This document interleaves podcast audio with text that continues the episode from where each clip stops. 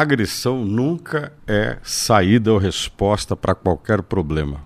Por mais que a gente defenda, muitas vezes, e é errado isso, o extremo, o extremo só nos leva a justificar aquele que a gente quer combater de usar as mesmas forças, os argumentos, de ser extremo também. Quando praticamos violência física, estamos dando ao inimigo que nós agredimos a oportunidade de usar do mesmo argumento, agredir de volta. Tudo o que nesse país não pode acontecer. O exemplo que o ex-deputado Roberto Jefferson deu ao atirar em policiais federais, jogar granada contra os policiais federais que estavam cumprindo uma ordem da justiça para levá-lo para a prisão é uma demonstração clara de que defender a liberdade desta forma é a mesma coisa que você legitimar o ato do bandido que, é claro, não quer ser punido, não quer ser preso.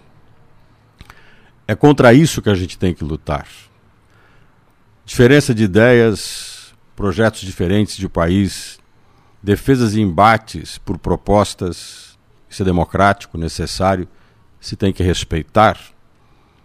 Quantas e quantas pessoas à nossa volta não pensam como a gente, não vivem como a gente, não querem as mesmas coisas que a gente. E às vezes a gente se encontra com opiniões divergentes.